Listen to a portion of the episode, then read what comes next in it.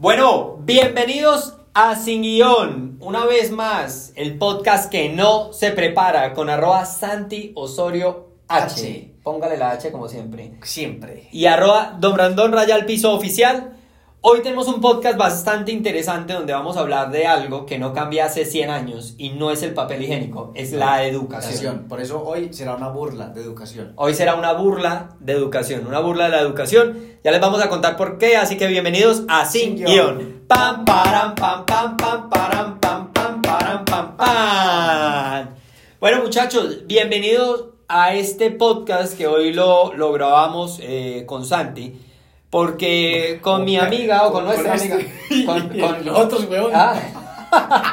Pues, este nomás. Ya los otros ya no lo vamos a grabar con Santi. Me de sin guion. Eh, era para contarles eso, no. Este, este podcast de hoy, eh, de alguna manera, quiere iniciar con un proceso o con una marca que acabamos de lanzar o acabo de lanzar con Andy Molina B, de la cual Santi va a ser profesor y es una academia virtual. Es una academia virtual que se llama Burla Academy eh, y donde ya sacamos el primer curso que es de marca personal.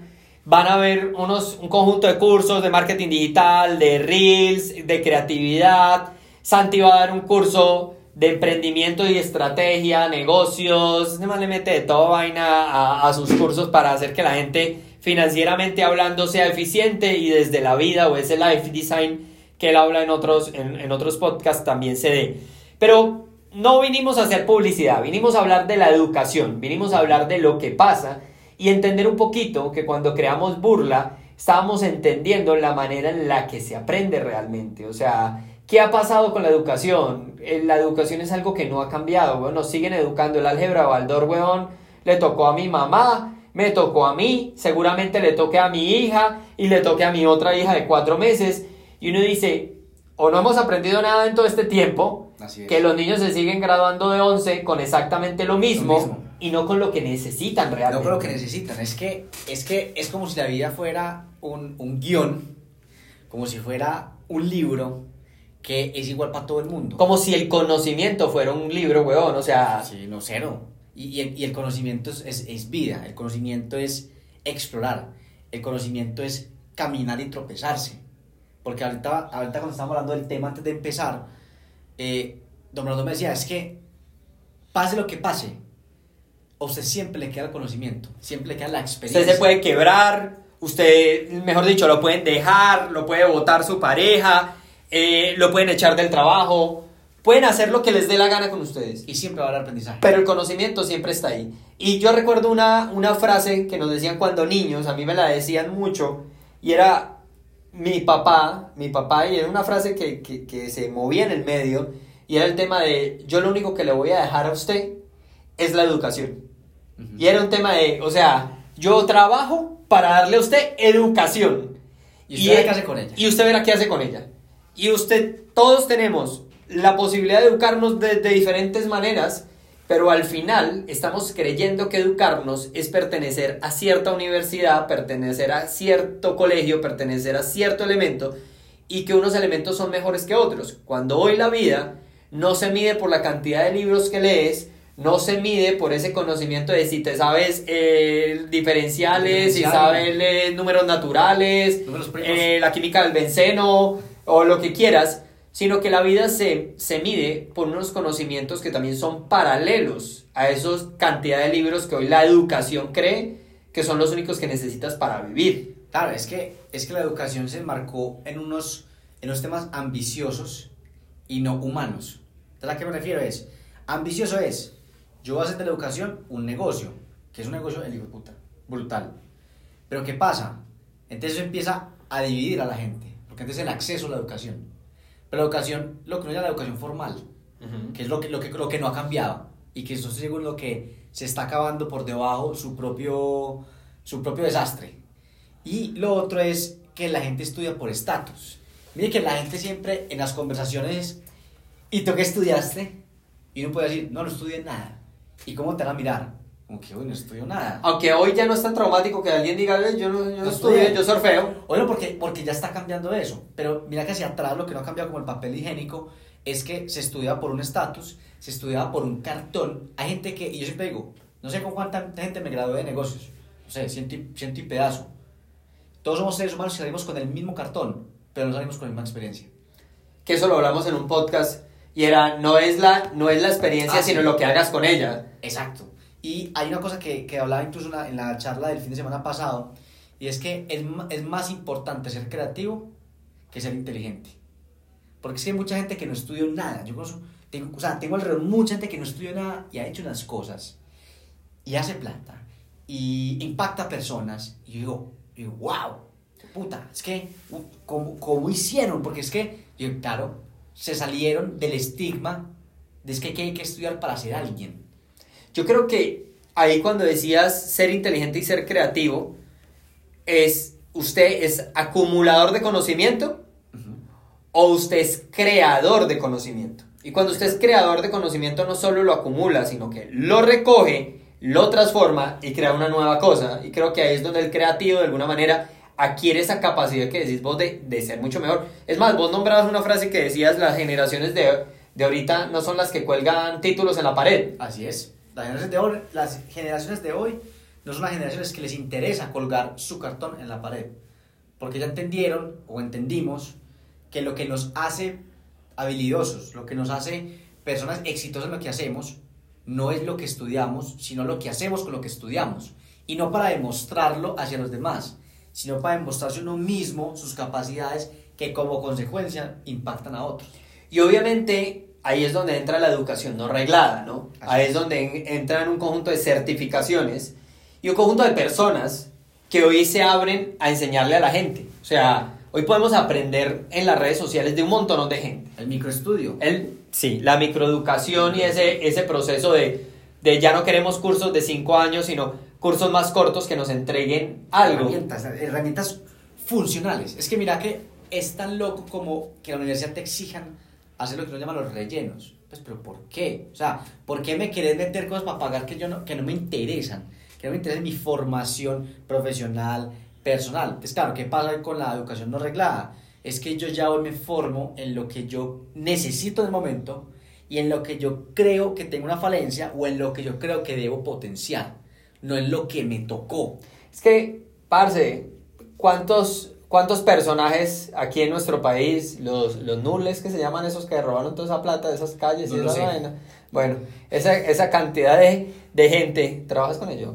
No. Ah, esa, es- esa gente, en la universidad vieron ética 1, ética 2, ética profesional, ética general y todas las éticas. E igual salieron a hacer mierda de gente. Entonces, eso, al final, la cantidad de, de información que recibas no es la cantidad de información que aprendes y tampoco la cantidad de información que aplicas. Exacto. O sea, que ahí dice una cosa muy bacana que también cuando decían el tipo de personas o lo que sea es que también hay gente que estudia mucho pero no aplica nada. Hay gente que lee libros, yo una que un montón de libros que has leído, pero yo digo, ¿cuántos libros has aplicado? Hay gente que se lee solo un libro. Además, tengo una, una historia de alguien que yo escuché y me impactó. Es una, es una persona que me dijo, yo la universidad la pagué. O sea, la pagué es que la pagué yo con mi plata y le pagué a alguien para que me la hiciera, para pasar. Hice mi práctica y la hice porque me tocaba. Y yo solamente me leí las primeras páginas de Padre Rico y Padre Pobre. Y cuando yo empecé a leer decía, haga que la plata trabaje por usted. Ahí cerré el libro y no le volví a leer más. Y me dediqué toda mi vida a hacer eso. No lee, no estudia, se dedicó a ser creativo y a hacer que trabajar por él. Y parce, da empleo, genera negocios, se divierte. Y yo dije, mierda, wow, es así fácil. Y ojo que no estamos diciendo que no se debe estudiar. Ojo, No, no, no. ojo con el tema, porque yo soy un apasionado por la educación. O sea, yo soy una persona que ama educar, soy docente, soy conferencista, soy consultor y en eso me la paso.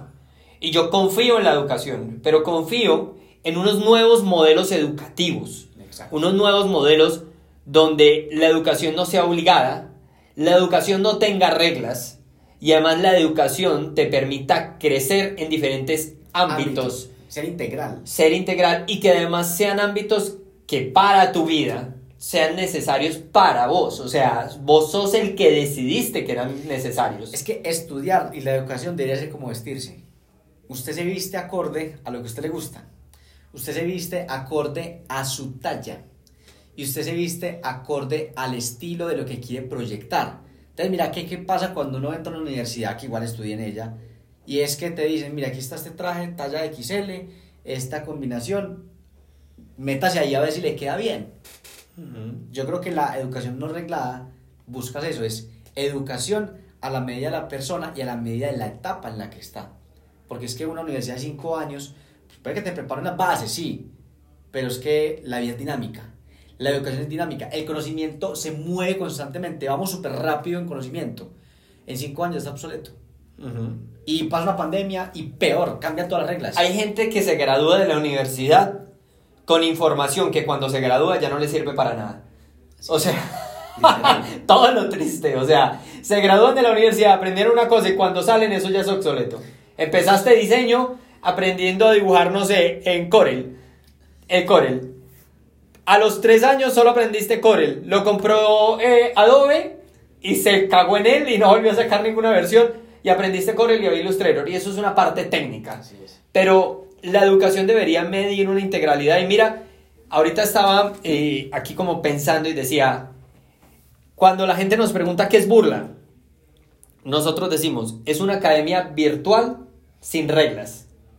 Eso fue lo primero que quisimos eliminar, las reglas. O sea, las reglas que te obligan a estudiar de una forma o a entender o a obligarte a estudiar algo. Nada, esto no tiene reglas.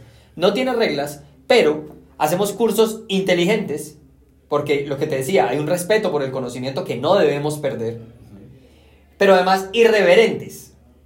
Y es ese respeto por el conocimiento, pero ese respeto por la creatividad que vos nombrabas ahorita.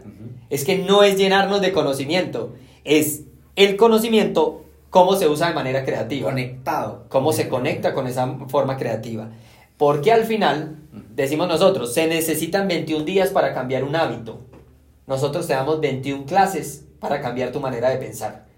Y ese proceso que planteamos nosotros ahí no es otra cosa que nuevos modelos de educación que hoy deberían empezarse a ver en universidades, en colegios, que hay unos que ya lo están haciendo, ¿no? Hay unos que ya lo están haciendo, hay unos colegios de la nueva era y estas cosas. Y mira, en Finlandia, huevón. Ah, no, pero pues, madre. Huevón, vos no es clase de, de, de matemática ni siquiera, vos es clase, clase de meditación, clase de administración de las emociones. Y yo como que, wow, eso sí es una escuela de la vida. Mira, hay una cosa muy chévere. Yo que tengo una, una niña de cuatro años y otra de tres meses. Y algo que aprendí de los preescolares es que el mejor juguete que tú le puedes regalar a un niño es una caja de arena. Y la educación debería ser como una caja de arena, weón. Una caja de arena es un lugar creativo. Porque está en blanco. Está en blanco. No hay reglas. La arena la moldeas como tú quieras moldearla y aprendes lo que quieras. Yo en mi casa, en mi casa de hecho, le hice una casa de arena, a, una caja de arena grande a, a mi hija en el balcón. Gente En el balcón. Parece que está viendo gel antibacterial. No. en el balcón le hice una caja de arena. Martina se mete ahí y un día está jugando a estar a la playa. El otro día en la misma caja de arena está jugando con unos animales a que eso es el bosque. Y otro día está jugando a que eso es una tienda. Digo, digo, digo. Estoy, estoy, es que estos 18 años están jodiendo. No, yo estoy aquí. y, y al tercer día, ey, era una idea brutal, weón, y te la estás cagando. Mira, y al tercer día la veo jugando a la tienda en esa caja de arena. Si tú entiendes que la educación es una caja de arenas, eh, de arena, que no, que no, es que también estamos, aquí estamos que no debe, que no debe tener reglas, que no debe tener reglas, entiendes el verdadero poder del conocimiento. Y el verdadero poder de conocimiento es lo que tú haces con él. O sea que... No la entrada de conocimiento, ¿no? O sea que entonces, en conclusión es, viva, viva su vida como una caja de arena. Y que la educación sea que modele a tu gusto lo que quieres aprender para hacer y después recibir. Eso es. Perfecto. Perfecto. Gracias por estar en Sin Guión.